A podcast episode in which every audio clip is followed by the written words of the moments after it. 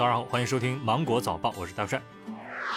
六月二十七号的下午，北京市新型冠状病毒肺炎疫情防控工作第一百三十四场的新闻发布会召开了。中国疾病预防控制中心研究员王丽萍表示，通过短时间的接触快递，被感染的几率很低。在小区的门口接收快递的时候，您啊一定要注意戴好了这个口罩，妥善的处理快递的外包装之后，要及时的用流水和肥皂水来洗手。王丽萍还介绍，夏季的蚊蝇增多，但是蚊蝇不具备传播新冠病毒的生物学基础。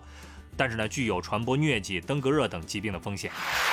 当地时间的二十六号，世卫组织召开了新冠肺炎的例行发布会时宣布，世卫组织计划明年年底提供二十亿剂的疫苗。世卫组织首席科学家苏米亚斯瓦米纳坦表示，目前的中国至少有四种候选疫苗正在从二期临床试验进入到三期临床试验。世卫组织已经与多个中国疫苗研发团队就进一步合作展开了讨论。二十七号，瑞幸咖啡发布声明，瑞幸咖啡公司将于六月二十九号在纳斯达克停牌，并且进行退市备案。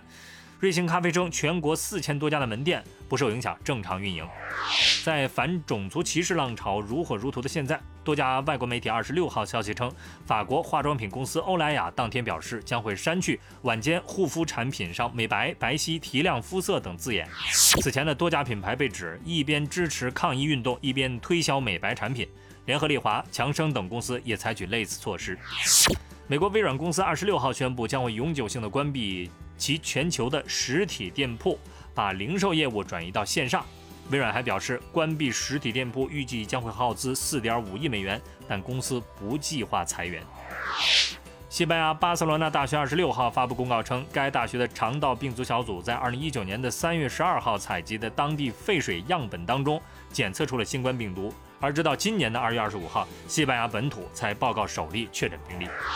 美国国会众议院二十六号表决通过一项由民主党人提出的草案，支持首都华盛顿哥伦比亚特区成为美国第五十一个州。众议院当中的民主党人呢是占据了多数。当天的投票结果为二百三十二票赞成，一百八十票反对，基本按照党派来划线，仅有一名民主党人投出了反对票，没有共和党人投出赞成票。秘鲁政府二十六号宣布将国家紧急状态延长到七月三十一号，并且继续在全国范围内实行宵禁，以应对新冠疫情。同一天的玻利维亚临时政府宣布，将以实行三个多月的全国卫生紧急状态继续延长三十一天，到七月底。法国足协今天宣布，巴黎圣日耳曼和圣埃蒂安的法国杯决赛，以及巴黎圣日耳曼和里昂的联赛杯决赛，将分别于七月二十四号和七月三十一号进行。